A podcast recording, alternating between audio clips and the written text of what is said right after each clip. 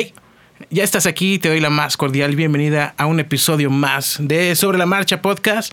Estoy muy muy contento, tenemos un invitado muy especial desde Poza Rica, Veracruz. Ahí fue en lugar de nacimiento, está con nosotros Taylor Díaz, pero que nombre de pila, Edmundo Federico. That's Taylor right, baby. Lo tienes, ya traes el flow cantando. Hey, hermano. ¿Cómo estás, bro? Buenas noches, hermano. Muy bien. ¿Y tú cómo estás, bro? Pues estamos contentos de que después de un ratillo por ahí le platicaba a Valerie tu, tu, tu, amiga de personal manager que está contigo apoyándote, sí, que tenía rato. La vale. Qué chido que tengas personas que están pendientes de ti, ¿no? Sí, que wey. están con el cuidado. Tenía rato también que tenía la, la, intención, las ganas de platicar contigo, pero pues ya se da, ¿no? Igual que tú has planteado y te has puesto metas, eh, que ahorita lo vamos a platicar, haz ahí como lo, lo predicas, se arma, ¿no? Aquí estamos. ¿Cómo estás tú? Chido. Wow, muy, muy contento, cerrando el año, hermano. Y como justo dos semanas después de terminar Flow Fest, como con esa satisfacción de haber entregado todo como se es, debía entregar. Es eso, es eso. Aparte, vienes de. A veces no sé si te pasa y sigues yendo a conciertos y que después te da como la depresión post concierto. Ahora imagínate que tú como artista invitado en un festival de esta talla, el Flow Fest, ¿cómo fueron tus impresiones? Por ahí vi que se te ponchó una llanta cuando ibas de ida, ¿no? Se no le esperabas. ¿Cómo fue todo el proceso? Eso no lo esperaba, güey. No, pues creo que la parte más importante de todo siempre es mentalizarte a que la parte más importante de todos creo que siempre es entregar un trabajo de calidad. Sí. Y fíjate que me pasó algo muy curioso con el Flow Fest porque con este show nosotros teníamos aproximadamente cuatro meses trabajando.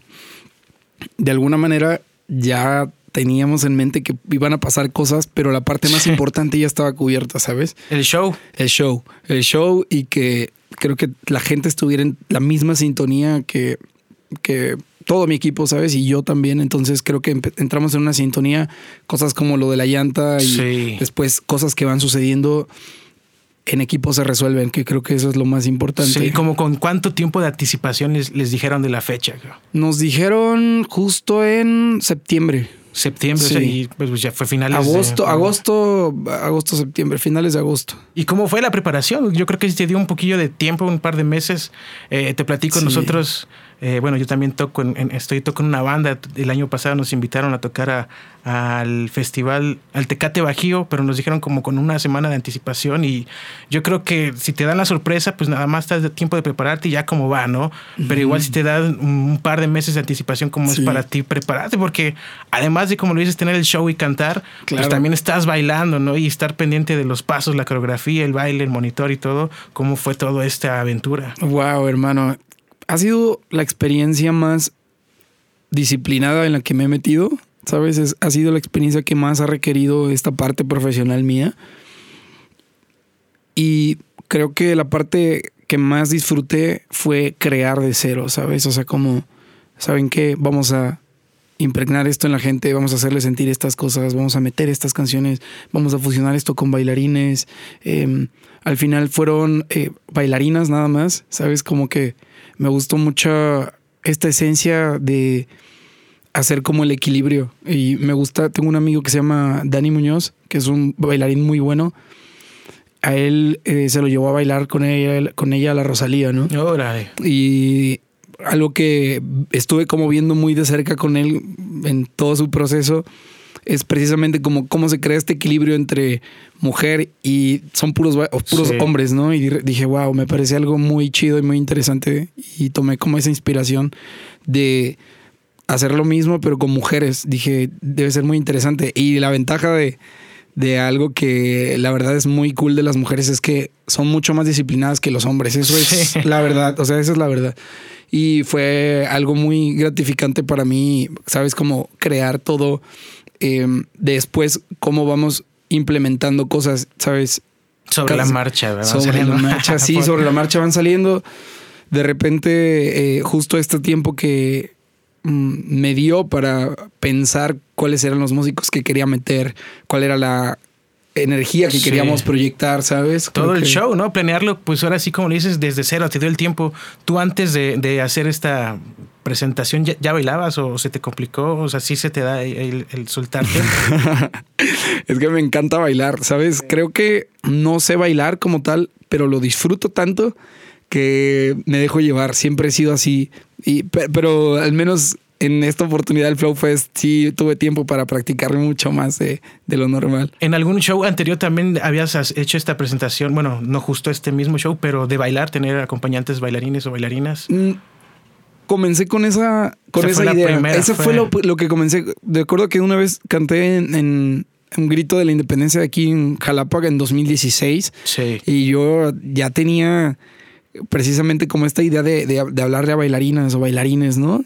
Y es muy curioso porque el quien fue mi coreógrafo para Flow Fest fue el mismo coreógrafo que me, que me coreografó en 2016. Ah, mira, se conectó todo. Sí, y es un compa de, de, justo de vivo por casa de mi mamá. Entonces, como que a él le ha tocado también como ver toda esa transición, ¿no? Primero eh, en, en, los primeros como pasos y después de unos años, él me, me encanta que también es un tipo súper enfocado y se ha estado preparando, ¿sabes? Eh, todo el tiempo está ahí como dándole, lleva ya 12 años o más bailando. Pequeños, grandes pasos que te están acompañando. ¿También baila salsa, Taylor?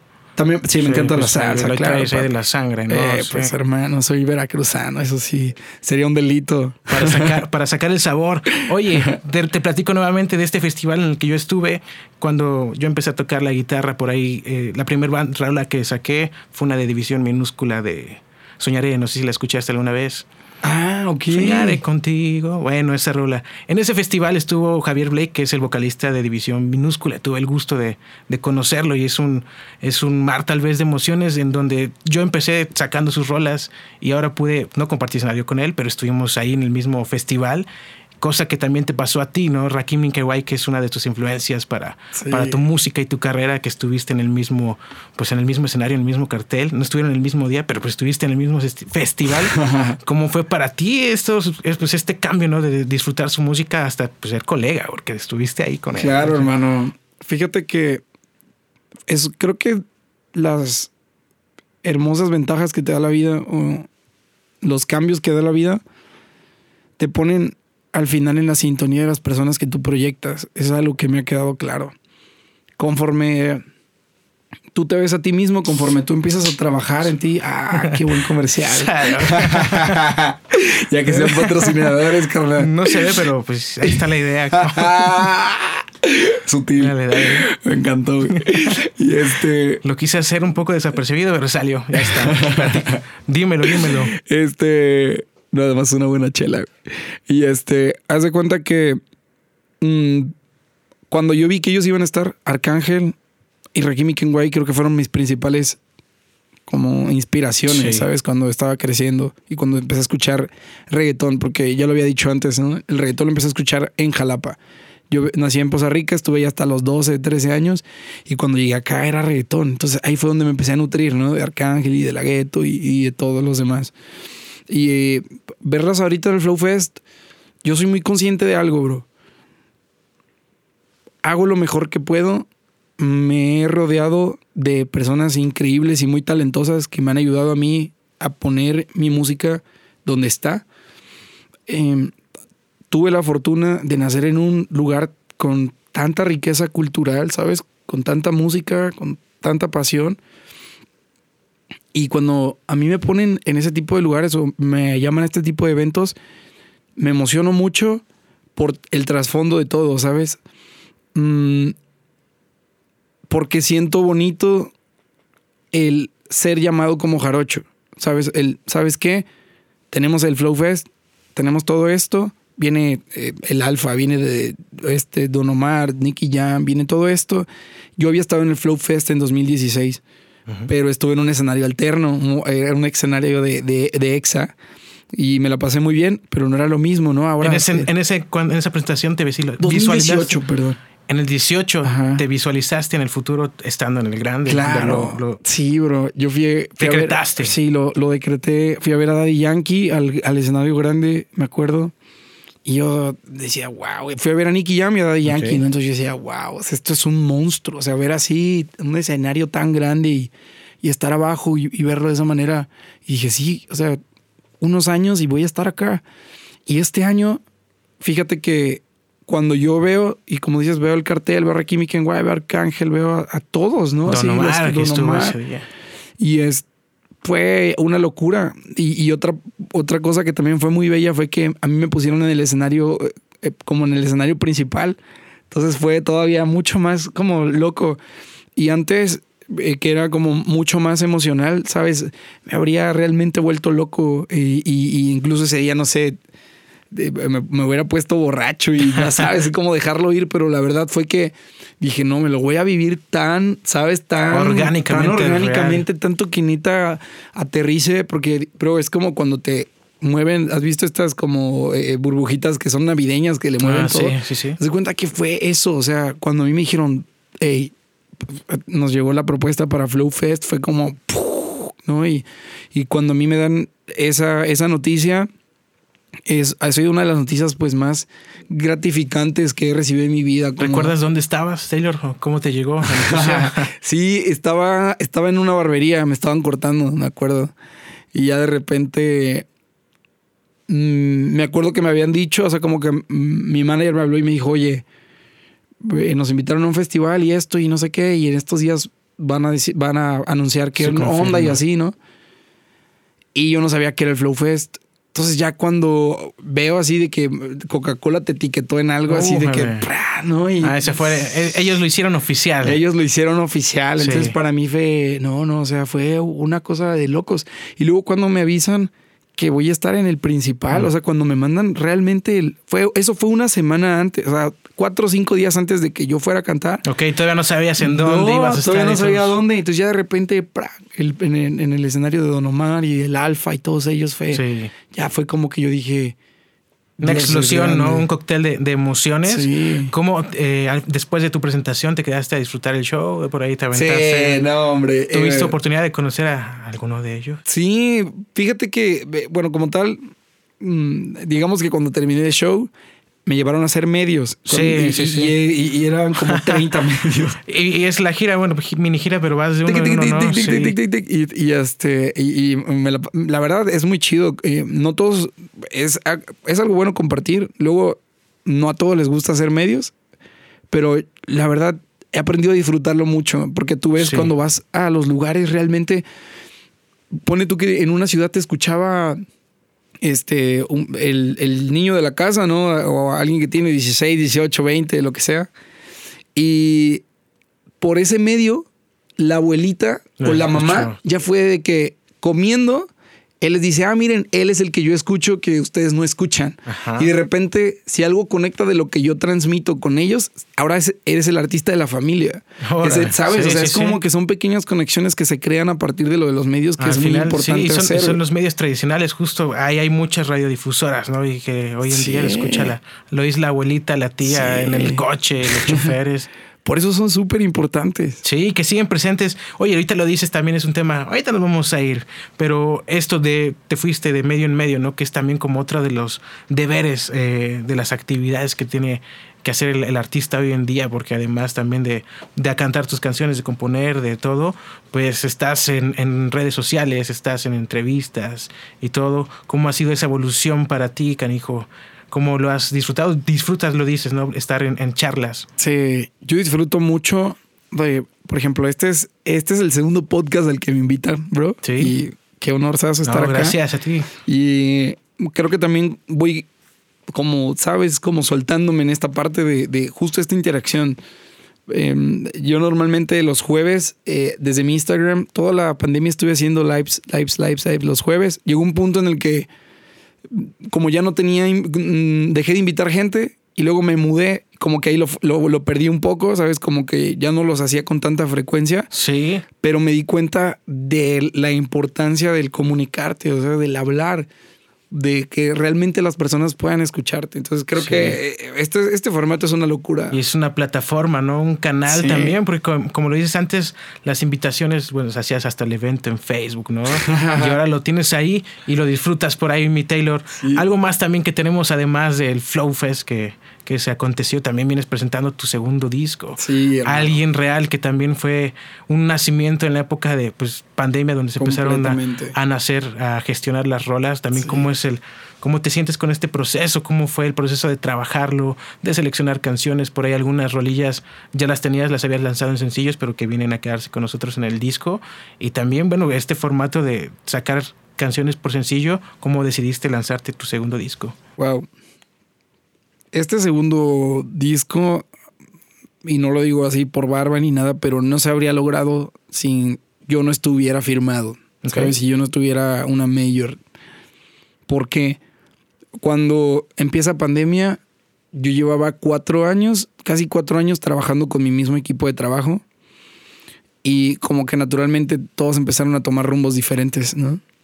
Ya para cuando explota y, y ya como que detona la pandemia,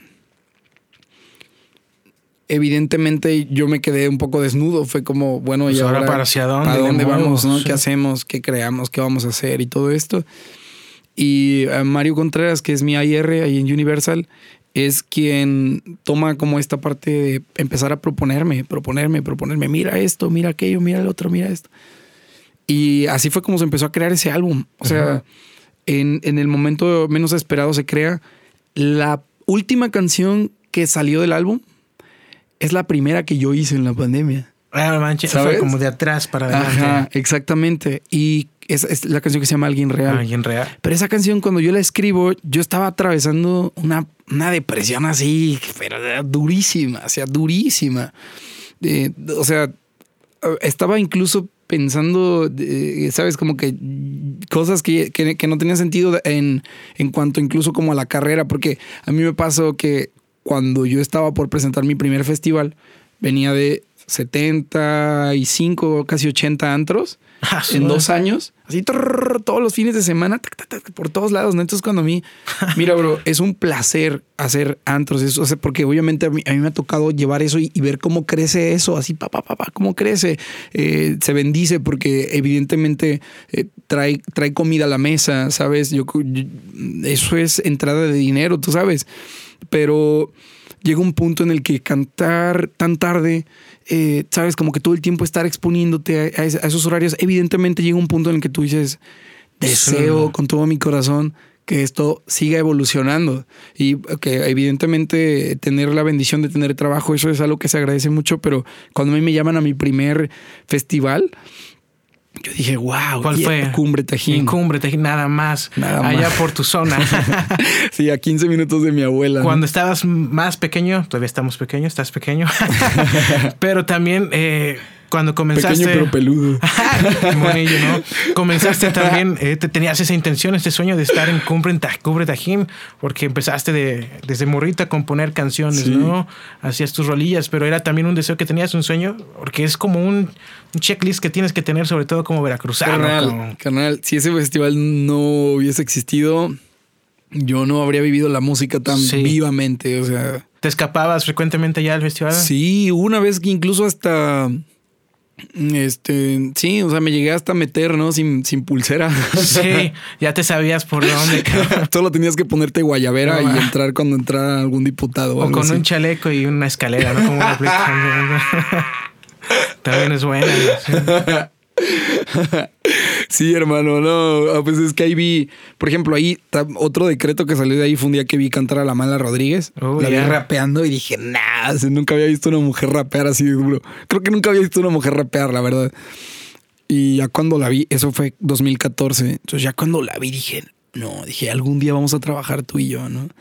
Y ya después cuando pasó lo de, lo de la isquera, terminamos haciendo la rolita de Jaguar. Sí. Pero en Cumbre Tajín pasaron muchas cosas. O sea, me, me tocó ver desde Calle 13 como la manera esta de protesta que él, tra- que él Sí. traía y, y su manera como de, de- de us- usarlo siempre como para que la gente se una y ver gente encuerada en su Ajá. show, que fue algo muy loco. Yo estaba bien morrito, tenía como 15 años y así vi Sí, mujeres sin- el show sin de, de calle 13 es, es, Es una locura, güey. sí. Es- Está muy, está muy hot. Es como pff, todo el tiempo es música eh, afro, bien a todo lo que da.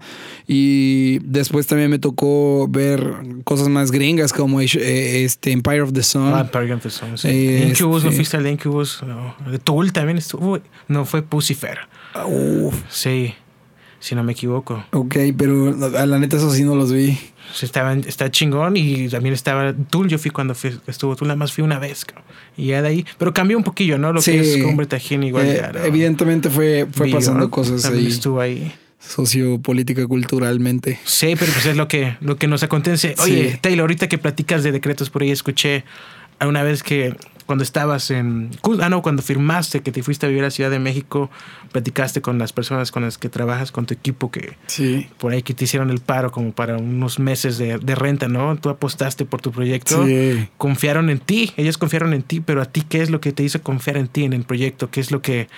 Pues obviamente es tu trabajo, ¿no? De Sí. años, pero ¿qué es lo que te hizo pensar esto es diferente? Es lo- con lo que me voy a presentar, con lo que voy a defender mi discurso. Lo que, lo que a mí me hizo defender esa postura de realmente tener fe en lo que yo hago fue que yo tuve una plática, ¿sabes?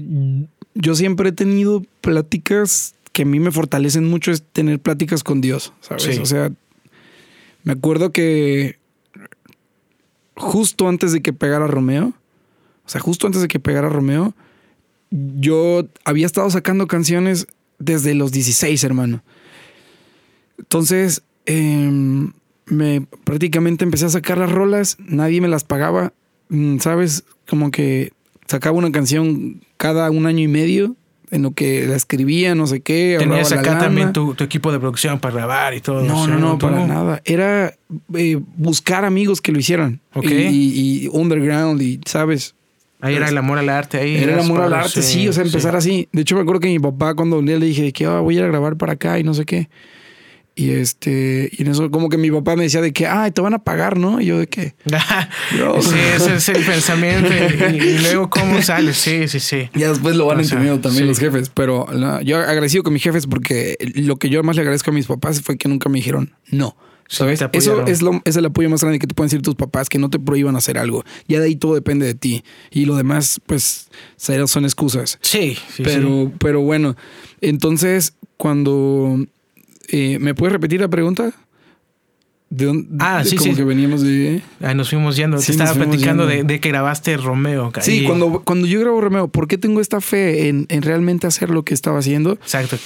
Sí, confié, porque cuando antes de sacar Romeo, yo mm, había como aterrizado que la música no era para mí. Yo digamos que yo tenía la canción así en las manos y yo después de, de 16, 17, 18, 19, 20, 21, 22, llevaba 6, casi 7 años trabajando en mi proyecto, sacando canciones, todo el tiempo mandándoselas a mis amigos, ¿sabes? De que escuchen, por favor, por Compartan, Messenger, compartan. compartan, por WhatsApp. No, WhatsApp, ¿cuál? Era Messenger nada más, Sí. así Facebook, ¿no? Y subía las canciones a Facebook como videos de Movie Maker Ok. y etiquetaba a todos mis compas. Te dejaba 100 personas. Ya de ahí cuando la gente entraba, cada tres días quitaba esas etiquetas y volvía Y a poner otras etiquetas. otras. Y así llevaba años, bro. Seis, seis, casi siete ¿Eso lo años. aprendiste de alguna forma o tú solito No, te buscaste? yo eso? dije, esta es la manera, porque es la manera en la que al menos como que mi nicho más cercano va a empezar a escuchar, escuchar. lo que hago, lo etiqueto en algo, van a decir, güey, es un video, cuando vean es una rola mía. Güey, Ah, buena, ¿eh? claro, El papi. clickbait. No había escapatoria. Desde viejos tiempos. Sí, oye, y entonces ya cuando los etiquetaba en eso, este, mucha gente empezó como a enganchar. Empecé también a recibir muchas críticas, o sea, Sí. así como recibía cosas buenas, era de que es una, o sea, la gente eh, ni siquiera me lo decía, ¿no? Pero ya era como que tú sientes cuando la gente te está como, de, se están burlando se de ti y esto. Entonces yo decía, güey, no pasa nada. Pero cuando yo, mm, como que yo dije, ok, Dios, ya entendí, la música no es para mí, ¿sabes? ¿Llegaste a pensarlo así? No, ¿Quisiste lo dije. yo dije después de esta canción yo me retiro. Con Romeo. Con Romeo. Yo dije, con esta canción yo abandono este porque dije, ok, tampoco se trata de ser un necio, ¿sabes? Así como que dije, De ya. huevo. Entonces dije, güey, no es por acá. eh, que, que después vi una entrevista de Brian Cranston que estaba buenísima, donde el vato neta dice que, o sea, el, vato- o sea, el papá de Malcolm el Sí. medio le dieron su primer papel a los 41, güey. Mira. Pero bueno, eh, creo que esta fue mi, desde mi experiencia también como ser inteligente. Creo que también debes saber cuando tú tienes el talento. O sea, creo que también hay que ser sensatos. Hasta cuando tienes el talento y cuando sientes que no tienes para algo, es decir, sabes, yo no me iba a poner a jugar y jugaba fútbol, pero ya cuando vi que había vatos mejores y así como que dije, ok. Esto no es, no es para, mí. Cuando yo vi lo de la música, yo realmente vi a Taylor Díaz y dije, es que crear algo con la, la, la, historia de la familia de mi papá y la familia de mi mamá no existe. Por eso sé que esto va a, esto va a tomar valor algún día. O sea, es la historia de, dos generaciones que se unen y nace este vato, ¿sabes? Dije, esto va a funcionar, güey. Estás creando tu propia historia. Sí, y, además la música que yo recibí, RB, por parte de, de, un hermano de mi papá que siempre escuchaba RB, música en inglés, cañoncísima. Y de repente, por la parte de mi papá, de mi abuela, de, de mi mamá, por parte de mi mamá, salsa, bolero, romanticismo. Y yo dije, güey, esto es Taylor Díaz, ¿no? Entonces, cuando yo creé ese producto a los 14 años, Taylor Díaz, yo dije, Taylor Díaz es es una es un artista que, que, neta tiene algo único, o sea, entonces, pero ya después de trabajarlo durante siete años, yo dije, lo voy a dejar, porque yo dije, ok, ya no pasó nada, o sea, ya saqué cuántos temas, ya no pasó, ya está bien, estaba en séptimo semestre de la uni aparte. Entonces yo en la uni me la pasé cantando en secundarias, en preparatorias, en un buen de lugares.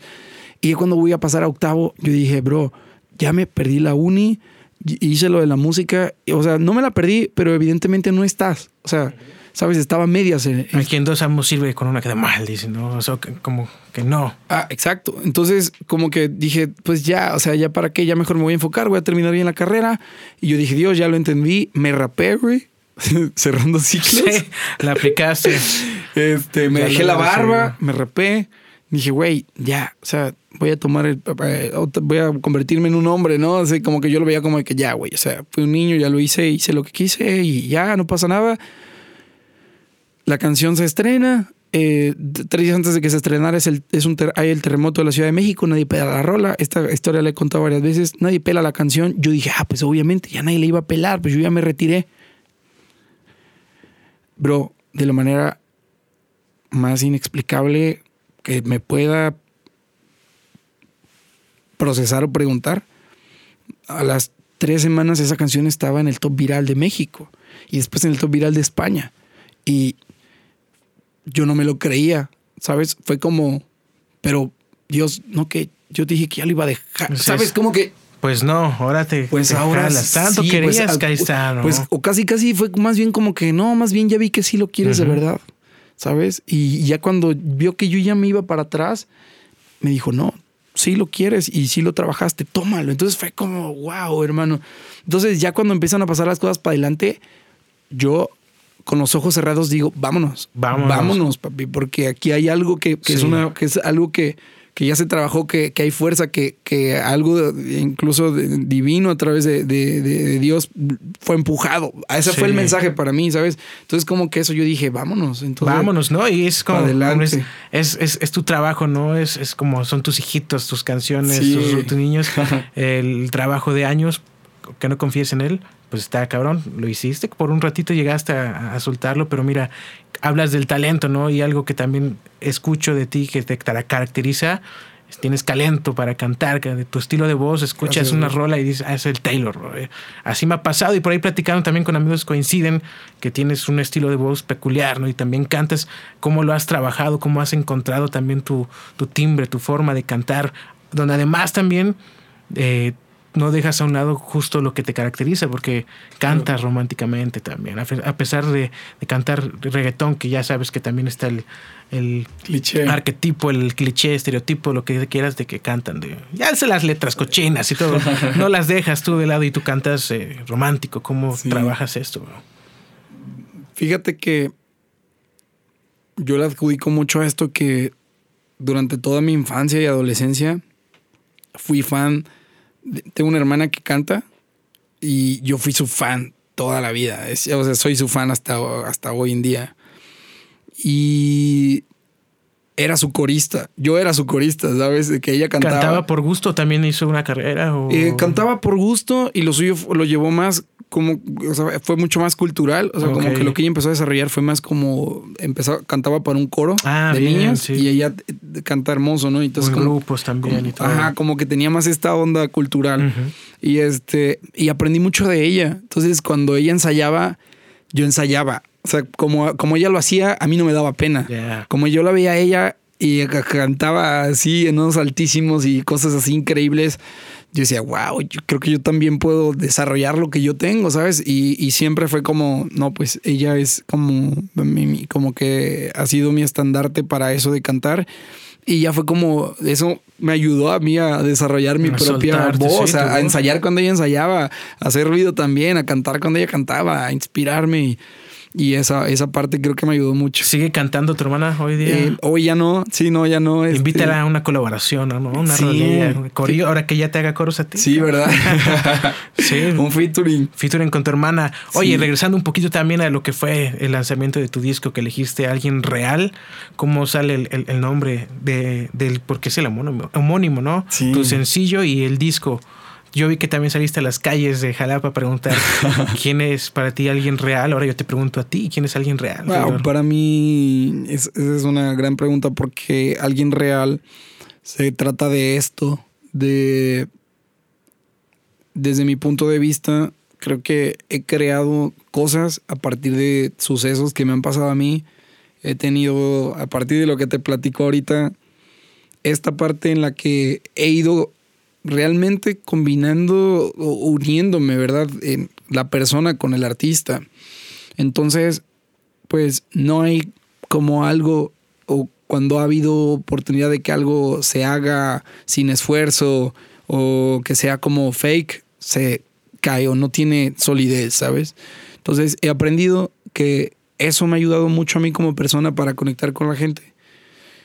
Y el hecho de que le pusiéramos a alguien real es eso, ¿sabes? Es esa conexión de poder crear realmente. En, en, el, en la portada del álbum es muy curioso porque elegimos los hilos rojos. Sí. Entonces, los hilos rojos es esta conexión a todas las personas, a, a tantas historias que, que, me han pasado y que al final se terminan conectando con los demás. Es esa unión, bro. De, Sí. ¿Sabes? No hay, no hay nada. O sea, quieres ver lo que hay, escúchalo, ¿sabes? Realmente escúchalo todo y, y eso es lo único que puedo dar y lo doy con mucho amor y creo que al final la canción más emblemática que te digo que es justo la, la canción más emblemática se llama Alguien Real fue como para impulsar eso. Para sí, además en esta eso. rola también donde veo y escucho reflejado justo el talento que te digo vocal, porque te avientas unas eh, notas muy altas, no, no, no haces falsete, pues le llegas. Eh, ¿Cómo trabajaste también? Me imagino que con el evolucionar también de tu carrera has estado Sí. tomando más clases Sí. o te sigues preparando al día. De hecho, ahorita, bueno, estamos tomando agua también al tiempo, pero la chela está también ya un poco a temperatura, ¿no? Porque como te decía, es tu instrumento de trabajo, con Sí. eso es con lo que, con lo que compartes. Sí, completamente. Vas aprendiendo cosas, vas también, como dices, hasta de lo del hielo, no usar nada de hielo, ¿no? O a menos que sepas que no tienes shows en dos semanas, o al menos. Porque hay vacaciones. O que sí, o que estás tranqui, o que no vas a grabar. Eh, creo que muchas, sobre todo tengo una maestra de canto, tuve una maestra de canto en pandemia que me ayudó mucho a desarrollar técnicas y ya no he ido con ella, tiene rato que no voy, pero me dejó cosas muy marcadas que en este álbum aproveché. O sea, como que dije, vámonos. De aquí soy, ¿no? Sí, Lo fuiste ahí sacando. la- Te acordabas de los tips que te mandaba, ¿no? Qué chido. Oye, también eh, platicando de, de la música como un, pues sí, como negocio, como industria, ¿no? Sabemos que es, de entrada es un negocio y una carrera difícil justo de pegarla, ¿no? Eh, te lo digo también como músico independiente que hay que tocar puertas. Tú tocaste y casi te das, ¿no? Te vas como, como los, como los testigos que tocan puertas y se van. Bueno, tú, tú no los soltaste. Eh, has llegado a pagar la factura de los sacrificios porque es como también un check de, de lo que te pasa con la música, con art- art- artisteadas, ¿no? Que de repente a lo mejor tienes el, la boda o la fiesta, no sé, de tu hermana, de tu hermano, pero pues tienes una presentación en el Flow Fest, ¿no? Como que también tienes que diferenciar o hacer sacrificios, ¿no? ¿Ya lo has vivido? Sí, lo he vivido, lo he vivido y es fuerte, es duro cuando pasa.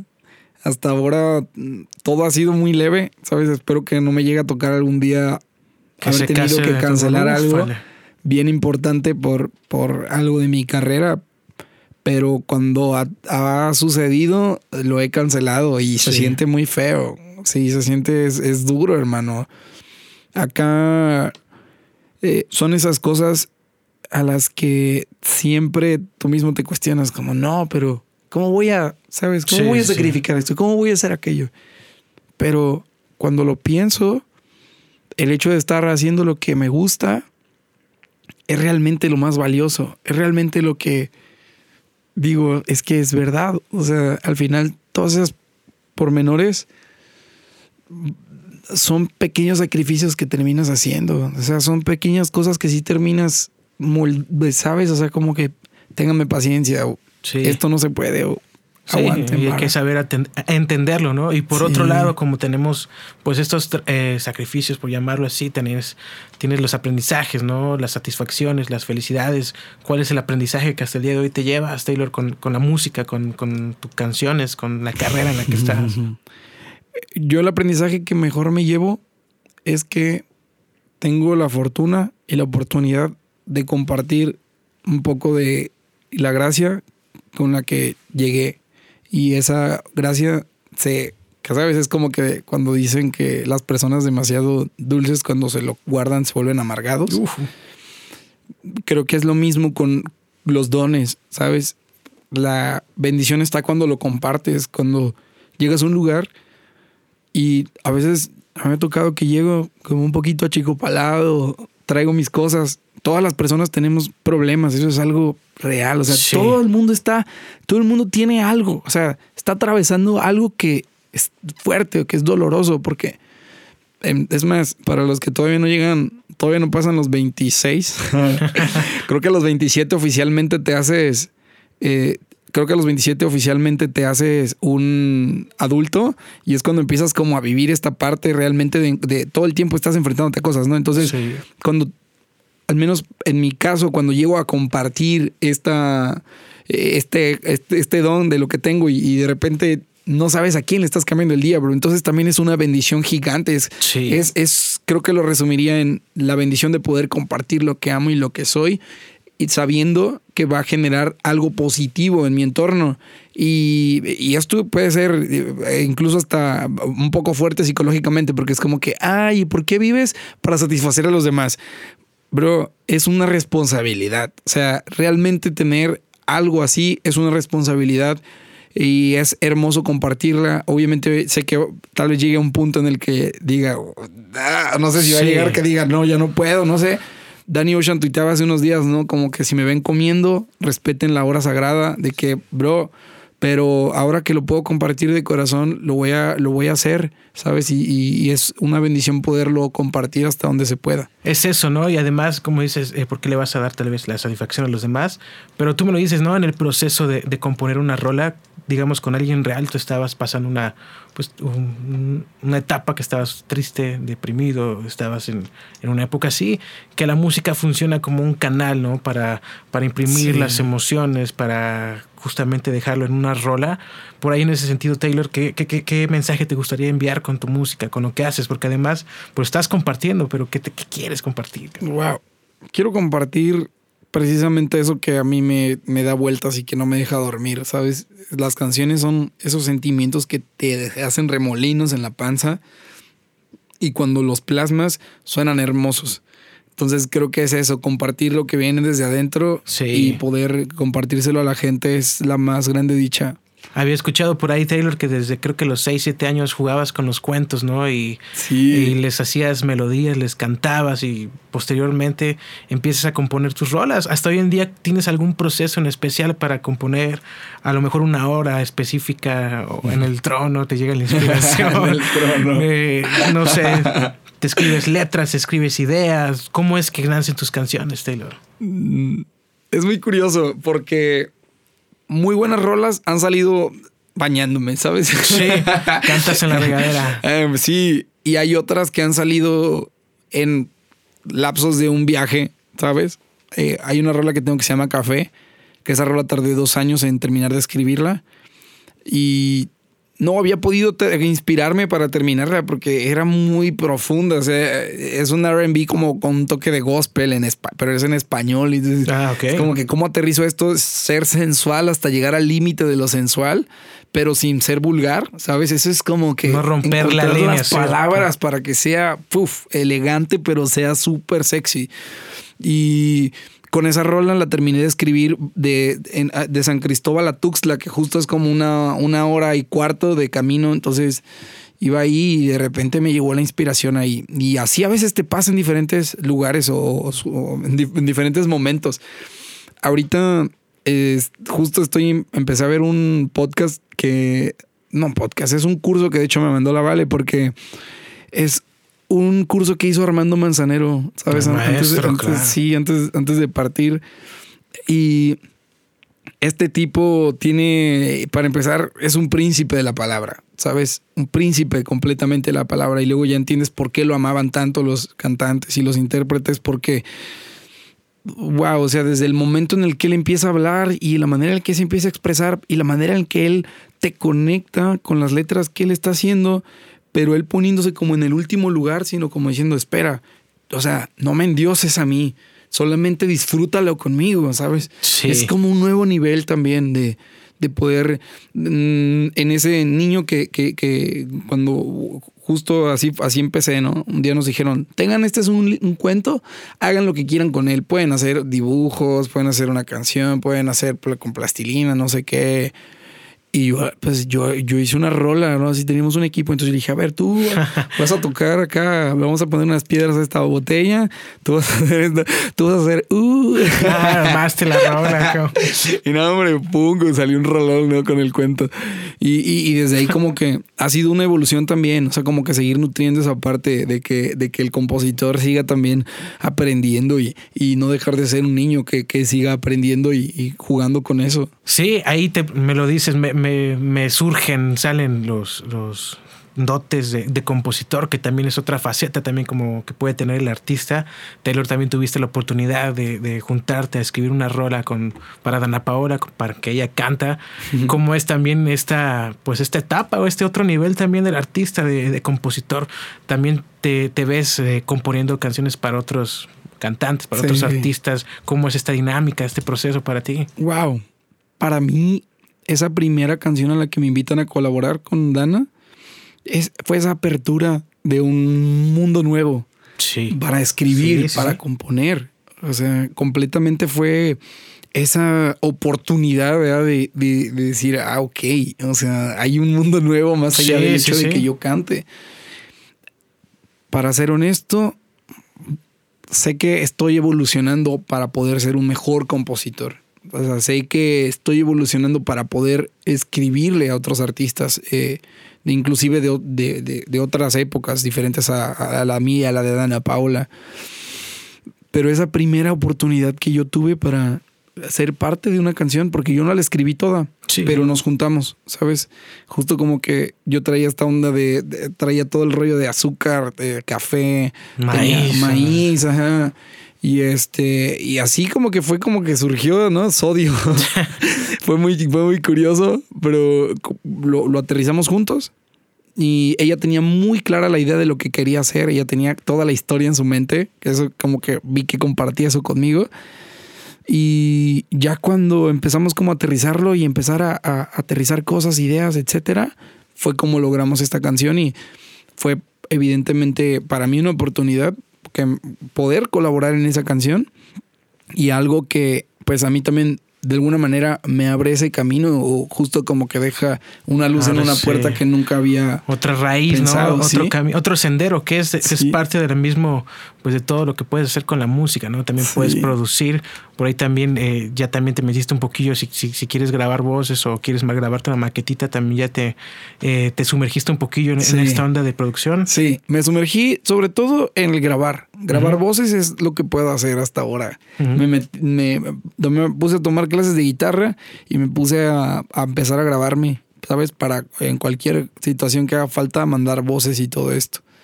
Qué chido, aprovechar todos los recursos. Oye, ahorita que decías de las, de las canciones, una de, las que más me gustan de, tu trabajo y me estuve aventando la de Maíz, que es una rola que también que pues, enalteces un poquito las raíces de mayas eh, mexicanas y la cantas en, en maya. ¿Cómo fue esa, esa idea? ¿Te, acuerdas de la letra hoy en día? Risa que empezaste a hablar como yucatán. Me cantas en maya. eh, no, hombre. Eh, fíjate que cuando surge esto de, la idea de poder hacerlo diferente en el primer álbum, justo estábamos como platicando de que o creo que yo estaba platicando conmigo como que, bueno, sí, tenemos ya toda esta propuesta y tenía justo como el nacimiento de mi reggaetón romántico, ya sabes. Y algo diferente Mm, fue cuando yo estaba en viviendo en Ciudad de México, vi que un punto en el que faltaba hacer mayor inclusión. No inclusión, yo creo que es más como homenaje Sí. y y más como. Enaltecer, enaltecer, carnal. sí. Sí, sí. Vean la película de Wakanda, que está muy chida. Ah, sí. La, la- la nueva, ¿te sea, gustó? La nueva está increíble. Sí, está chingón. Está muy chingón esa ese- yo- me enojó, cabrón. Tanto, de- bueno, tanto desmadre porque al final sean amigos. Yo le iba a él, güey. Yo también iba Sí, a ir. güey. Claro, güey. No, hombre, es un crack ese vato. Ese vato jalaba conmigo en la Narvarte. Íbamos al mismo gimnasio, el Tenoch Huerta. güey. ¿Lo conoces? Lo, lo- güey, o sea, literalmente nos pedíamos fierros de que, güey, Órale. estás ocupando eso. O sea, güey, ya sé que es una anécdota muy. ¿Quién cargaba Muy más, de güey? fan, pero yo decía, y, y decía, güey, un día le voy a pedir una foto de ese vato. Desde así, antes lo pensaba. Desde antes, sí, porque yo lo, lo empecé a ver en Narcos, ¿no? No, Ahí, ajá. ese vato creo que interpreta a Caro Quintero o algo así. Y dice, ah, ese vato está, está, Trae- muy- trae está chido, sí, sí. chido, chido. Y este, ya, güey, de repente, ya este pedo de que Wakanda 2, güey. Sí, sí, Pinche sí. vato es un crack, la neta. Sí, la verdad, sí, güey. Y este, y ya de ahí, este, puta, ya ni me acuerdo de qué estábamos platicando. De la canción de maíz. De la cabrón. canción de Maíz, de la rola en maya. La idea fue, hey, hagamos una rola que se conecte a algo muy mexa, Ujú. a algo, algo de nosotros, algo bien enraizado. Y fue como que dije, ok, tenemos las tres eh, lenguas madres, ¿no? Tenemos la náhuatl, tenemos la maya y una muy importante para los jarochos pues es el totonaco. Totonaco, sí. Y entonces ahí fue como que lo, lo metimos en un botecito y fue de que, pa, pa, pa, ¿cuál? Pues la maya. Salió. Entonces fue como decidimos hacerla en maya, hermano. Y, y fue muy, o sea, no fue fácil aprender eh, la interpretación porque no sé hablar maya, pero la interpretación, eh, mi punto es que fue fácil llegar a la gente porque yo publiqué eso en Twitter, en Facebook, en- y la gente así me empezó a neta contactar a gente bien Sí. valiosa, brother. O sea, llegaron así los, los, los, maestros de maya, de, ellos eran de Campeche.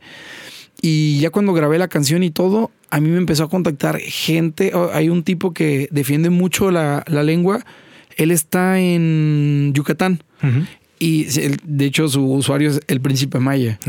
Y ese vato como que ya cuando vio que salió la rola en Maya y todo, justo como que empezó de que, hey, Tay, ¿qué onda? El, ma- el maíz es lo más chido para nosotros. O sea, y me empezó a explicarlo el ciclo de la vida a partir de, del- de- del maíz, ¿no?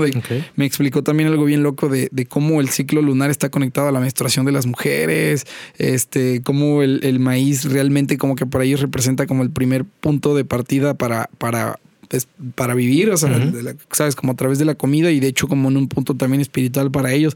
Y me empezó a hablar de cosas así que yo decía, güey, escucha esta que está bien loca. Este vato, el príncipe Maya, me dijo que eh, para ellos el vientre de la madre es el primer mundo en el que nosotros crecemos, ¿no? Nacemos, ok, salimos. Después, el segundo mundo en el que estamos es en este, bro. Ok. Como que dice que de aquí nos van a dar a luz en otro Nos lado. falta otro. Sí.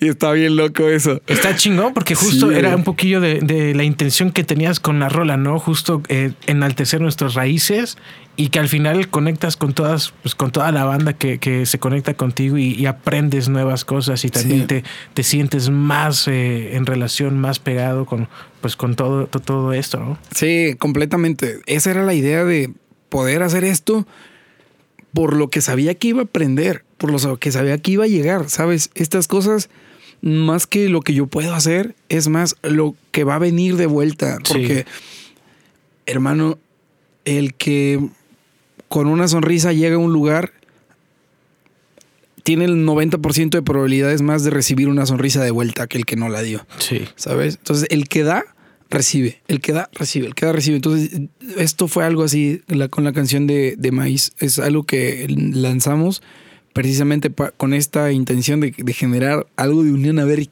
Sí. se conectaba. Y mira cómo salió. Y Tus decretos se, se, se cumplen, ¿eh? ¿Qué, qué, qué vas a decretar ahora? Que todo lo, lo vas haciendo. Es una rola bastante chida. ¿Tienes alguna canción favorita de Taylor Díaz? Que te escuchas tú. Esa es una, una vez que sacas tus rolas. Después te escuchas las play en las plataformas o ya dices, aguántame. Ya, ya las canto mucho y ya las escucho. Hermano, soy tan. ¿Cómo te podría decir? Como que luego sí me paso de lanza porque luego las escucho tanto antes de que salgan Que ya cuando salen ya. Sí, sí, sí. Sí, pero me gusta mucho. Es que, mira, yo empecé haciendo canciones precisamente porque quería que eso existiera. O sea, yo decía, wow, imagínate que esta rola existiera. Entonces, por eso yo las hacía, porque a mí me gustaba o sea, escuchar eso, ese, es eso que salía cuando, Para ti, cuando las claro. hacía. Sí, entonces luego las escucho antes de que salgan, ya cuando salen, ya, ya estoy más tranqui. Que, que- que a veces ha sido un problema porque luego ya cuando salen es como que eh, yo ya estoy pensando en la que sigue. Ya la que viene, ya la, disfrutas tanto, ¿no? No le das el tiempo, pero eso es parte del proceso. Pero es parte de- Oye, Taylor, para la banda que te conoce, que te escucha, que escucha tu música y sobre todo también para los que no, ¿cómo te gustaría proyectarte hacia nosotros, hacia ellos? ¿Cómo te gustaría que se conciba la imagen de Taylor o de- también pues de Edmundo, cabrón? Yo creo que eso es algo que se lo permito a la gente, que ellos lo interpreten como quieran, que interpreten mi proyecto como ellos lo sientan, como les nazca. Eh, creo que por el hecho de saber que lo hago desde el corazón, de alguna manera ellos lo van a interpretar a su manera y, y creo que ese es la, lo, lo hermoso de la individualidad, que ellos, des- yo lo que escribo puede que no sea perfecto, pero lo escribo desde el corazón, ¿sabes? Sé que lo hago con mucho cariño y creo que en consecuencia es lo que espero que la gente reciba, o sea, que simplemente es con amor. Qué chingón. Como te lo decía ahorita también, como entre todos los deberes que conlleva el, el artista, que es bailar, que hoy tú lo, tú lo estás haciendo en tu carrera, ¿no? Cantar, la, pro- eh, la producción, la escritura, composición, ¿qué es lo que más disfrutas de todo, cabrón? Porque está el escenario, está el baile, está la canción, pero pues ya de- es, es tu forma de día hoy en día, ¿no? Sí. Ya estás viviendo tu sueño, cabrón. Sí, hermano. La verdad lo que más disfruto yo es, es cantar. Cantar y bailar es lo que más disfruto. Es como ese momento en el que yo puedo llevar lo que hago en mi cuarto estando a solas, ¿sabes? Ahí practicando mis pasos de baile y cantando, Sí. a llevárselo a la gente y, y verlos que como en esa, esa reciprocidad Es, es de lo que tú estás disfrutando. de energía. Sí. Y ya estando en el negocio, y tú lo batallaste antes de, de- de que se diera. ¿Qué es lo que le hace falta al, al- al músico independiente? Yo lo veo también hoy en día con mis amigos, ¿no? Que hacemos, se hacen tocadas y van los mismos amigos de la misma ciudad, nos escucha la misma gente, ¿no? Pero no va más allá las bandas o los artistas. Hablando de una onda independiente. ¿qué, qué consideras que es lo que nos hace falta para Ala. llegar al otro lado? Wow. Algo que a mí me ayudó mucho en esta parte, en esta primera etapa, fue el hecho de empezar a buscar toquines, pero realmente armar un plan de vamos a tocar en, de tal zona a tal zona, digamos, estamos ahora en Jalapa, digamos, estamos en Jalapa, pues vamos a empezar de Pánuco y vamos a irnos hasta Coatzacoalcos y vamos a, a- ver cómo podemos hacerlo, pero vamos a ir cantando en secundarias o preparatorias, ¿sabes? Vamos a llegar y vamos a armar un toquín. Eh, esto evidentemente necesita presupuesto, pero sé que se puede crear, por ejemplo, yo cuando iba, al principio yo no era un artista de Universal para nada, o sea, era como, yo iba como en esas giras escolares, que sabes, como invitado extra, como invitado especial, no sé qué. Y eso fue lo que a mí me empezó, para empezar a quitarme el miedo del escenario, que eso fue muy sabiamente de, de, de- de mi, de mi equipo, ¿no? Así de que desenvuélvete, desenvuélvete, desenvuélvete. Y de repente llegó un punto en el que, pues, esos lugares a los que iba a cantar a las escuelas, ya ni siquiera era con otras bandas. Ya era de que Taylor Díaz Ya. con su bocina y su Sí. micrófono en medio de la explanada. Entonces fue como. ¡ah! Y este, y esas cosas como que te van fogueando. Y, y sabes algo bien importante, hermano. Creo que eso también generó una base que aunque no eran muchas personas, y de hecho mis, mis números en, de oyentes en Spotify ni siquiera rebasaban los mil oyentes, pero cuando llega una buena canción, ya se corre la voz más rápido. Sí. Ya es, oye, ¿te acuerdas de esta banda que vino? Mira, Ahí está. hay sí. algo chido. Entonces creo que eso puede ayudar mucho a los independientes. O sea, es algo que a mí me ayudó mucho. Entonces tal vez sean cuatro o cinco bandas que por ahí este, se consiguió algo este, de, de- simplemente para la gasolina y cada quien pagó, ¿sabes? De que sus comidas Sí, sí. y entre todos se compraron para las casetas o lo que sea. Y, güey, se puede armar algo bien interesante. O sea, y, y es como que eh, también como que pensar en que puedes trabajarlo por zonas. O sea, si de, de, de, Veracruz tienes Veracruz, cómo se conecta con Puebla, cómo Puebla se conecta al DF. Puebla es la llave a la Ciudad de México. Sí, sí, sí. Está, está, está, de paso hacia arriba. Sí. Oye, y ahorita como, como lo decías, eh, un, un, sueño tal vez del futbolista, tal vez es que vas y juegas y que estén los visores y te lleven y te firmen, ¿no? Uf. Igual también en, en, algún momento, bueno, hace años también en la música, pues era de que alguna disquera te viera y claro. te, te, jalara, ¿no? Hoy sí. en día también, justo también el trabajo independiente ha crecido mucho, ha tomado mucha fuerza también con las mismas plataformas que tenemos, eh, sí. la, la, el avance tecnológico que ha permitido romper barreras, pero pues tú estás, estás, estás viviendo el sueño, ¿no? De que de una mayor te firme, estás trabajando con una disquera grande. ¿Cómo es tu experiencia por ahí? Wow. Porque estuviste tocando muchas puertas tú sí. solo y ahora que estés acá, a lo mejor bajas un poco los hombros, pero también tienes que voltear a ver otras cosas que también te... Es bien interesante. Es bien interesante porque es precisamente crear un equilibrio entre estar trabajando constantemente y no volverte loco trabajando.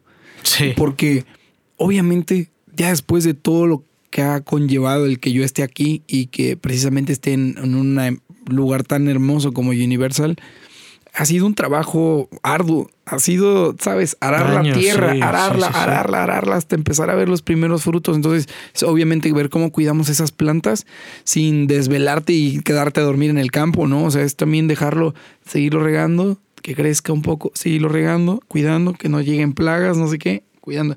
Las plagas se podría decir como que lo que tú tienes, lo que, que tanto te afectan tus pensamientos negativos, ¿no? Que tanto tú también empiezas a desarrollar una autoestima para decir es que también es valioso lo que yo estoy haciendo, sin que vayas al extremo de decir soy el mejor y soy, eh, sabes, nadie me pueda tocar, porque tienes todo ese tiempo eh, como este equilibrio, ¿no? Este, este juego de, de, que realmente se lo des a la autoestima o se lo des al ego. Eso. Entonces es un, una batalla constante, pero yo les puedo decir que la autoestima es cálida. La autoestima es no regañarte mucho cuando ya la cagaste, ¿no? Cuando ya hiciste algo mal, es en realidad cuando es la autoestima, porque de, de, todo lo demás, pues simplemente es como emotivo, es el decir, ah, yo soy el mejor y la voy a romper y lo sé qué, eso es motivacional, es bueno, es bueno mantenerlo y sabes como que usar tu positivismo cuando sepas que necesitas esa, esa sí. garra para hacerlo. Ese turbo. Ese turbo, hermano. Y la autoestima dicen que viene cuando te das el golpe. Cuando ya, ya te diste cuenta que no era por ahí, es como que, güey,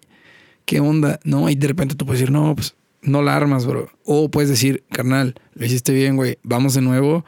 Agarra otra vez tus lápices, agarra otra vez todo lo que tienes y échale para adelante. Sí, borrón y cuenta nueva. Borrón y ¿no? cuenta nueva. Como lo dices, el, no, hay, no, hay, no hay edades como, como para sí. hacer y cumplir. No para nada. Lo que estás, en lo que estás en búsqueda. Sí. Un poquito platicando y bueno, eh, jugando con el, el nombre de, de, del disco, alguien real. Y también, bueno, viendo, eh, como lo dices, que conforme vas creciendo, a lo mejor le das unos puntos de skill al ego o le das un poco más a la imagen. Como te decía, las redes sociales y las plataformas, pues también son una herramienta que los puedes usar a tu beneficio, inclusive a tu contra, ¿no? Uh -huh. Siendo esto que llegas a muchas personas, has creado un personaje, lo que es Taylor Díaz, eh, lo que es Edmundo Federico, hay un nivel. Yo te he visto en lo que pude ver, en lo que he visto, que compartes en las redes, te noto como estás aquí, una, una, un brother transparente, alivianado, chingón. ¿Hay algún punto de equilibrio en ello? ¿Creas un personaje? Sí, wow. Ha sido precisamente el, el alguien real como lo que he tomado como estandarte para no tener que dividirlos, para no tener que quitarme la máscara cuando llego a mi casa, porque pasó en la primera parte de mi, de mi carrera. O sea, era este súper Taylor Díaz, ¿no? Este súper este personaje, alter ego le llaman. Okay, el ¿no? alter ego. Este, y lo he ido como haciéndole las paces con Edmundo. ¿Sabes? Entonces creo que de plano no voy a poder ponerme nombre artístico Edmundo Federico Taylor Díaz. Pero intento que estén en paz esos dos carnales. O sea, es de que, pues, bro. Convergen, final, convergen, con, cotorren. Y comparten el mismo cuerpo, ¿no? Sí, güey, comparten el mismo cuerpo. Y, y, eso es algo que luego decía, ¿no? Como que cuando el Edmundo anda bajo llega el Taylor Díaz le dice, hey, carnal, no te olvides que somos dos. Son dos. Oye, y ahorita, justo como lo dices, como en el crecimiento de tu carrera, ¿en qué momento viste que se encendió la, la, la máquina? Me dices que con tenías tu primer festival Cumbre Tajín cuando revienta Romeo, pero bueno, eh, como dices, fue de la primera etapa de, tu carrera, pero hoy conforme vas creciendo, ¿cómo te diste cuenta que ay caray, ya no estoy cantando en antros, o ay, ya me llegan y me saludan, o ya me llegan los números, todo. ¿En qué momento te llegó el punch de ya estoy más para acá? ¿Es en serio? Sí. Creo que es cuando en los momentos más random, gente se detiene y me dice, hey, está muy chido lo que andas haciendo. Gente se detiene y me dice, bro, este, yo me conocí con, con, mi novia por una rola tuya y ya nos casamos. Órale, este, ah, bro, este, la rola de Selena, este, se la pongo a mi hija todo el tiempo. Eh, cosas que ya van trascendiendo el, ah, está bien chida tu rola que está sonando en el antro. ¿Sabes? Más como, que, es, te digo, es hermoso, porque son, son etapas y son cosas que, yo agradezco mucho. Es algo y que disfrutaste, ¿no? Qué rico. Y tal vez, mm, fíjate que lo disfruto más ahora porque precisamente antes todo el tiempo era como, sí, pero que esto de los antros, vaya, que termine y culmine en un Flow Fest, que termine y culmine en algo más, que no sé qué. Y eso obviamente es como cuando dicen que vas en el camino y quieres la meta, pero no te das cuenta que cuando llegas a la meta, la meta no es la felicidad. Y todavía eh, he intentado como quitarle las, la meta a lo que hago, pero también sería muy mediocre no tener objetivos, ¿sabes? Pero quiero, quiero objetivos, quiero hacer cosas en las que estoy trabajando, pero ahora estoy también disfrutando todo lo que está pasando, bro. Y cuando llegan personas en situaciones muy extrañas o muy diferentes, estar comiendo, estar saliendo de, del gimnasio o estar en ciertos lugares o lo que sea, todo el tiempo gente como dándome cariño, ¿sabes? O sea, como quedándome, hey, bro, esto está muy chido, hey, mándale un mensaje a esta, mira, esta amiga no está aquí, pero este fue a otro país y era fan tuya cuando se fue y, y ahora ya no te va a poder ver cuando no sé qué, hey, bro, mirando en Finlandia y acabo de pasar por un café y está sonando besándote, estamos en Canadá y está sonando azúcar en la playa, estamos en Miami y está sonando no sé qué, y es como que, ok, bro, o sea, esto es real, ¿sabes? esto es real, sí, aquí está, sí. Sí, creo que esa es, esa es la parte más bonita. La gente es la que te lo, te lo demuestra. Qué chingón que estés, pues estás viviendo tu sueño, ¿no? Eh, además de que estás también representando, también estás poniendo en el radar eh, a Veracruz, estás en México, el Flow Fest es, fue un, festival de música urbana con varios exponentes también de reggaetón, donde también me di cuenta que hubo muchos mexicanos, ¿no? También que estuvieron presentes en el festival. Sí. ¿Cómo ves justo la escena urbana eh, mexicana? Teniendo referentes, sabes que los principales que te vienen en la mente de Colombia, de Puerto Rico, Estados Unidos, eh, Miami, Colombia, pero ¿cómo concibes a la mexicana? ¿Tienes, ¿Consumes? ¿Qué te parece? Es bien interesante porque creo que la escena mexicana ha estado tejiendo toda la base, incluyéndome. ¿Sabes? Si Dios me permite precisa ser alguien, sabes, que, que, que, que, continúe siendo importante para el género urbano en México es para mí un placer. Pero nada, nada está claro, hermano. Es, sí. Tenemos la primera, eh, como esta, como no es masificación, eh, no sé cuál sería la palabra, pero no es viralización ni globalización en México, pero es como esta parte en la que el género como que toma ciertos puntos. En el DF está muy marcado hacia mucho más de DJs como Cielito Mix, y que también es productor y es un crack también ese vato. Eh, este, los Ghetto Kids que también son productores y, su onda es precisamente como que eh, desarrollarlo de esa manera. Y como que cantantes de reggaetón es interesante porque hay, eh, hay propuestas frescas, hay otras propuestas más pop. Em, no sabemos qué va a pasar, pero sabemos que están las bases, ¿sabes? O sea, como que ser parte de esas bases para que si esto va a suceder y si esto nos va a seguir permitiendo crecer, es increíble y de otra manera también es bonito ser parte de, esta, de poder hacer música y crearla y que se quede ahí como nuestra base para lo que venga, para también en cualquier momento este, eh, también eh, seguir como fusionándonos y seguir creciendo como artistas. Para mí es muy importante crecer como artista también, eh, pero no es nada claro, o sea, es bien interesante y, y creo que de hecho ahora viene como una una nueva ola pop, ¿sabes? O sea, como que, o sea, llevamos desde el 2002 con gasolina. Ah, sí, sigue, sí, sigue pegando. Y, y está bien rico, está perfecto, pero no sabemos qué va a pasar con la música. Tienes ahora casi todos los urbanos empezando a hacer cosas pop. Entonces no sabes qué rollo, o sea. Y antes los, los de música pop que se metieron al urbano, ¿no? O sea, es como un ciclo que, es un se ciclo, va exactamente. Qué chido, Taylor. ¿Qué es lo que viene ahora? Nos acabas de compartir tu segundo disco, tu segundo álbum, pero ¿qué es la proyección para Taylor? ¿Qué es lo que viene? Por ahí sé que también planeas sacar un, disco tal vez conceptual que, que, estás planeado, ya lo estás empezando a trabajar o estás disfrutando el momento, le estás dando tiempo a, a alguien real. Fíjate que ya estamos a punto de empezar a trabajar el tercer álbum. Es ahora estoy terminando el, año con alguien real con este álbum, pero el tercer álbum va a ser muy interesante porque va a ser este primer álbum en el que yo aterrizo todo el concepto del inicio al fin. ¿Sabes? En el que realmente vamos a poder como juntarnos en un estudio, al menos eh, los principales productores del álbum, en alguien real fueron productores de muchos lugares, de diferentes partes, ¿no? De, de todos lados que te puedes imaginar. y fue como irlo ensamblando. Es como que, ok, esto va a quedar por acá, esto acá, esto pertenece al, ya sabemos, mi estilo y esto. Pero ahora va a ser crear algo de ceros, bro. Este va a ser mi primer álbum. Te vas a juntar con toda la banda. Exacto lo que se va a hacer podremos, podemos eh, tal vez esperar la esencia completa de, Taylor. Mi esencia completa y sin interrupciones. O sea, creo que ahora sí va a ser como ahora también esta parte del, niño al hombre, ¿no? Este va a ser el primer, este primer álbum como sólido. ¿Te vas a volver a rapar? No, no. creo que no. Oye, también es un aspecto también característico de lo que es el artista, ¿no? También lo que es el cuidado de imagen. ¿Has notado algún, alguna evolución en lo que ha sido Taylor?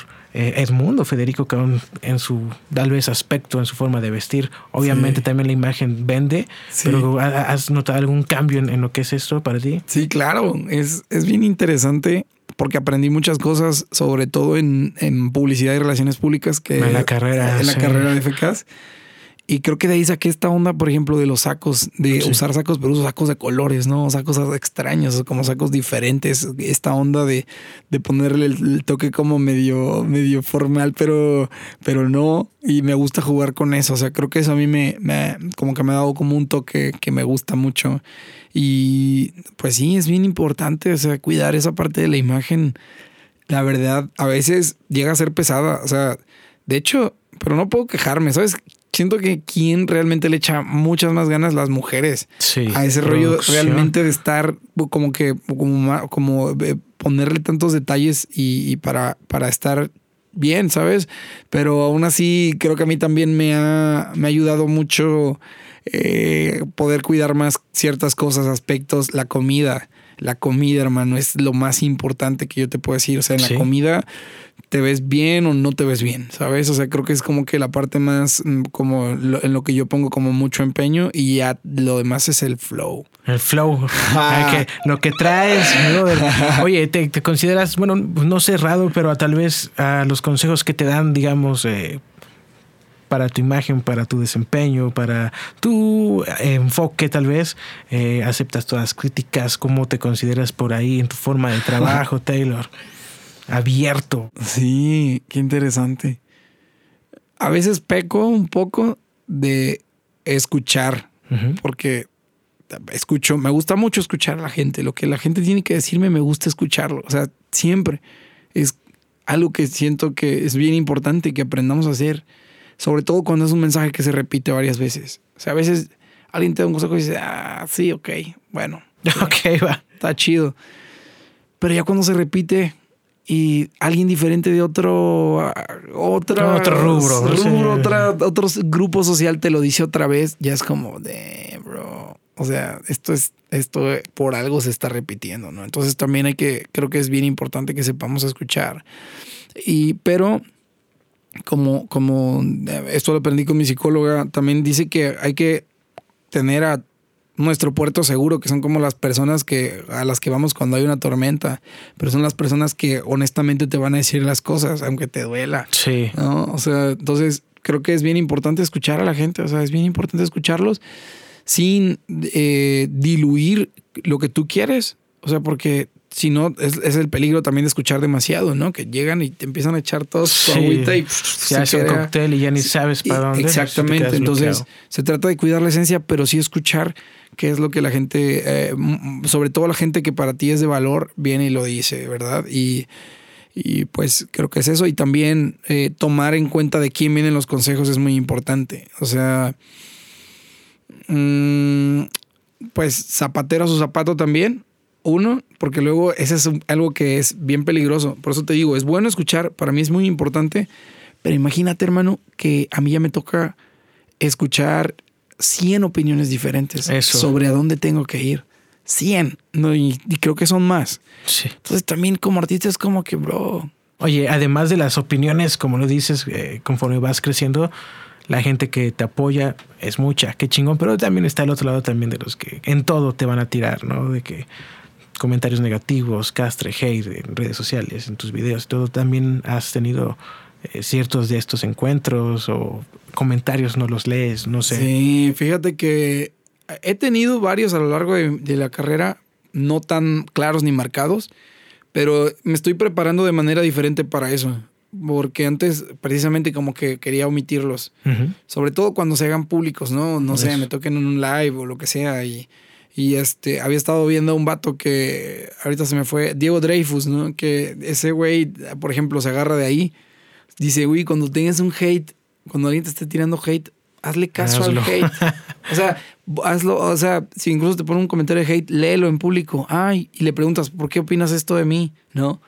Tal, este opina tanto de eso de mí. Entonces, de repente dice, a veces te das cuenta que cuando haces eso, incluso hace que la gente como que genere mucha más interacción porque a todos nos, nos encanta el Cambias, cambias Sí, nos encanta el sí. chisme, ¿no? Pero, pero, Sí, pero es como que incluso hasta poder aprovecharlo. Y, y bueno, o sea, dicen que cuando eso empieza a pasar es porque realmente lo estás, Lo estás haciendo, chido. chido, sí. Entonces, pues, pues ni pex, o sea, y, y te lo digo así bien valiente, pero la neta no sé cómo voy a reaccionar porque luego ahí también hay un mundo bien sentimental. Sí, sí, sí. Pero- Pero luego nada más es gente que está dañados consigo, consigo mismos, que nada más Exacto. en desquitarse. Ya casi para terminar, Taylor, en cuestión de los shows, eh, los, las presentaciones en vivo, con todos los que has tenido todavía, eh, ¿tienes nervios o tienes algún ritual para el inicio de, de cada presentación? ¿Cómo claro. lo llevas? Sí, la verdad, siempre, y de hecho dicen que el que ya no lo sientes porque ya no lo hace, o porque ya no canta, pero siempre antes de un show hay una incertidumbre eh, justo en la, en la barriga, ¿sabes? Así sientes Sí. aquí, o sea, ese, ¿qué está pasando? Este, ¿sabes? Hay un pequeño, hay un pequeño temor a que está ahí en la pancita y que no lo puedes negar, hermano, porque son cosas que te dan vida también, o sea, como esta parte de que, que en la que a ti te mantienen viva tus emociones también. Y mi ritual siempre ha sido, me gusta mucho calentar, me gusta mucho brincar. Vocaliza. Eh, vocalizo mucho, vocalizo, vocalizo al menos una, una media hora antes del show, empezar a vocalizar. Y eh, una hora antes empezar ¿no? a mover el cuello, a mover los, este, los tobillos, las rodillas, empezar a hacer flexiones. Me propongo hacer, no sé, 50 saltos, ¿no? Sí. pa, pa, pa. Ahora para el Flow Fest, ¿tuviste nervios? ¿Estabas nervioso o ansioso? Porque Ala, son ahí dos se fue puntos, ansioso. Ahí que fue, ahí fue ansioso. Fue más quiero, o sea, de, esas cosas como me sentía como un león así antes de que lo soltaran, ¿no? Para cazar, porque ya llevaba un buen rato trabajando en ese show. Entonces yo decía, ya, démelo, o sea, lo quiero destrozar.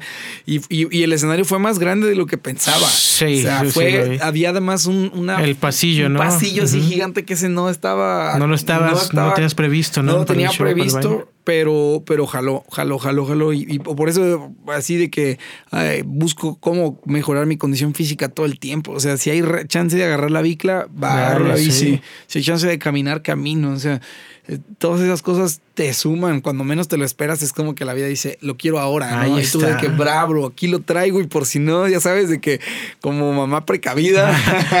Hombre precavido vale por dos. Hombre precavido vale por dos. Oye, ¿te consideras supersticioso por ahí en el sentido de que pues ibas apenas hacia el show con todas las, bueno, directo a, a- en el viaje con todas las ganas, todas las expectativas en alto y se te rompe, se te poncha la llanta, ¿no? Lo viste como en un mal augurio. Ay, y así no, no, te clavas en ese tipo de detalles. Para nada, para nada. yo creo firmemente que, que, ah, que Dios orquesta y que esas pequeñeces pues nada más son como para ponerte nervioso. Entonces nada más como que con la mente en el objetivo de a dónde vamos y a dónde voy y, y todo lo demás pues son anécdotas nada más, bro. Qué chido, tienes una, una, buena relación con Dios, depositas tu fe, crees, eres creyente tal vez de justo de fuerza de Dios, eh, profesas algo como, como te, te tomas, canijo, ¿dónde tienes tu, tu fe?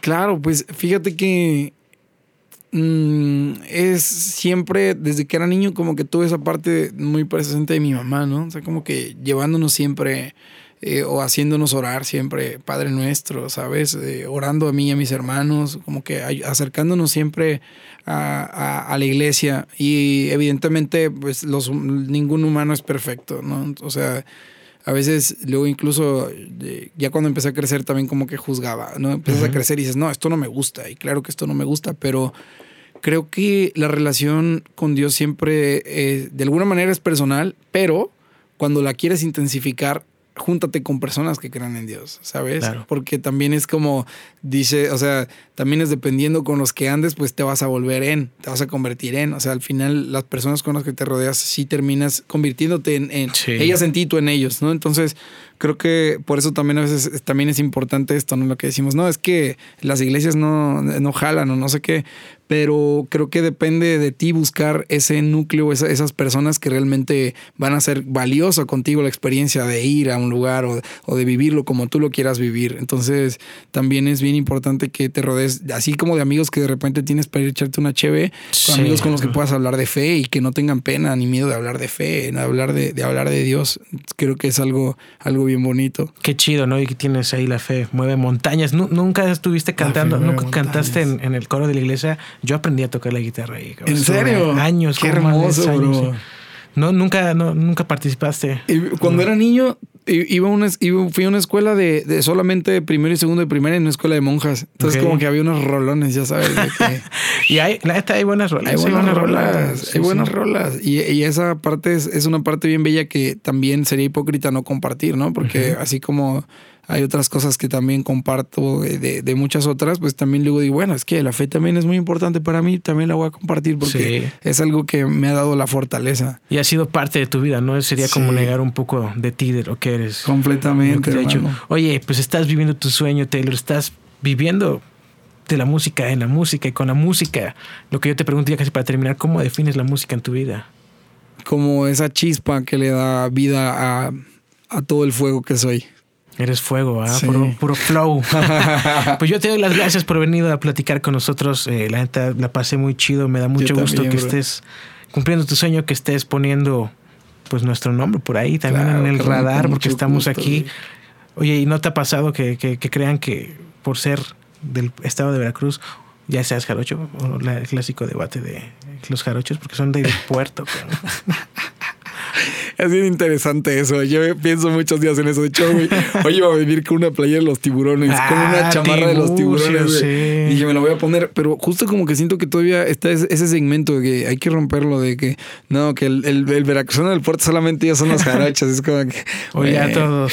Pues es que, pues digo. Jarochos a huevo. Jarochos a huevo, carnal. Qué chido. ¿Te gusta el fucho? Le, ibas a los tiburones. Yo le fui, fui al, al partido de la final cuando ascendieron a un la primera división. Neta. ¿Tú viviste eso? Hace años, pero pues ya hace mucho tiempo. Sí, pues sí. Pirata fuerte. También le fui a los tiburones un ratote así como. Extintos. Creo que van a regresar, ¿no? ¿Será que sí?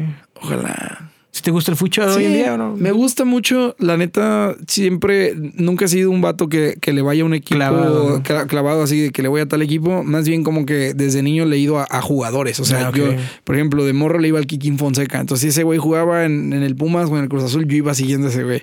Y ahora le voy a Messi. Ah, eres Team Messi, cabrón. Hijo de su madre.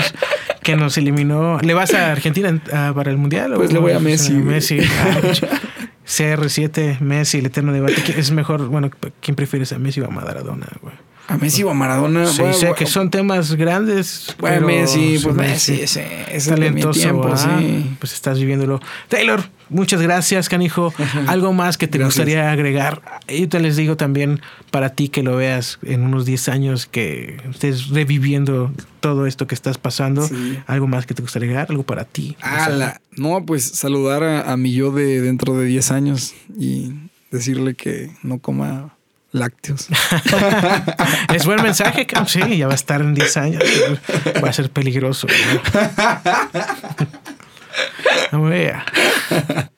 Gracias, hermano. Gracias por la invitación y mandarle mucha buena vibra a la gente y que pues no se, no se agüiten. Así, luego la vida es dura, pero pues nomás hay que seguir pasito a pasito y, día con día, ¿sabes? Un día a la vez, ese es, ese es el lema. Un día a la vez y todo va a fluir bien. Ya cuando menos hayamos pensado, ya tenemos 80 años y ya todo tiene su tiempo. chido. Qué chido. Pues, hey, así con eso nos vamos. Taylor Díaz, gracias por estar aquí, gracias a toda la banda que llegó hasta este momento. Esto es sobre la marcha podcast y pues ya nos vemos. That's right, baby. Es todo lo que hay. Es lo que hay. Vámonos. Hey, ese es el hey. ah, huevo. Gracias, canal. Estuvo chido.